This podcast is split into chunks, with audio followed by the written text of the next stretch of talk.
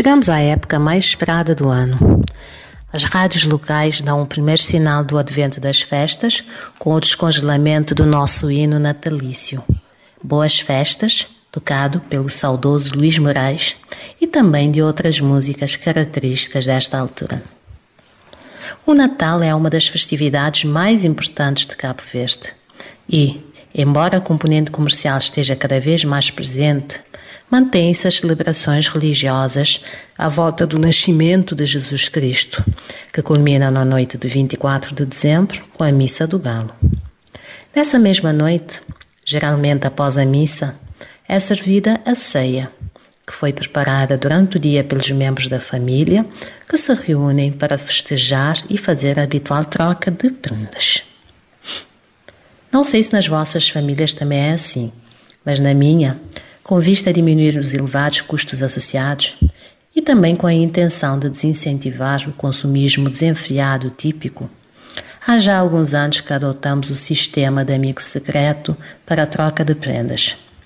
As crianças é que não acharam muita graça a tal inovação e continuam a protestar contra. Mas o mês de dezembro vai muito além das festividades natalícias mais tradicionais. Que o digam os promotores de eventos que muito bem têm sabido tirar proveito desta época. Nos últimos anos, durante este mês, têm vindo a proliferar eventos para todos os gostos e bolsos, desde concertos de artistas famosos a festas temáticas. Normalmente, no início do mês, é divulgada uma espécie de, festa, agenda das festas e começamos a fazer contas à vida num exercício de save the date e, principalmente, save the money. Pois lá no fundo ouvimos aquela vozinha que nos diz que o dinheiro tem que render para as festas e para as prendas e que janeiro e os seus 55 dias chegarão em breve implacáveis. Nesta altura, vivenciamos o regresso dos estudantes e dos imigrantes às suas ilhas para matarem as saudades e desfrutarem do passa-sabe junto de familiares e amigos. Curiosidade: ah, na ilha de Santiago, os imigrantes que vêm de férias são apelidados de Maleta.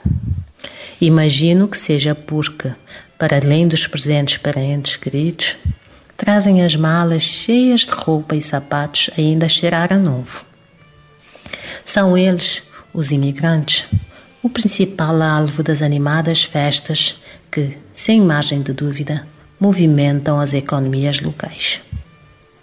Dezembro é também o mês para se fazer balanço de tudo o que aconteceu ao longo do ano, dos ganhos e das perdas, e começarmos a fazer a nossa listinha para o ano vindouro, bem como é enviar os habituais votos de esperança, paz e prosperidade para o ano novo.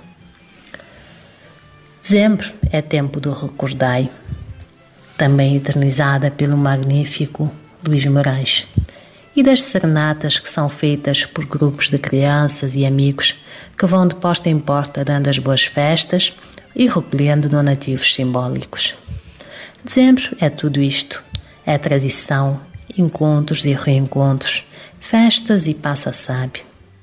Façamos a nossa parte para que também seja o sinônimo de paz, de harmonia, de solidariedade e de amor ao próximo. Boas festas! Minha irmã Manel tem um bode mote capote, ele tem marrote na ladeirinha de mão para trás.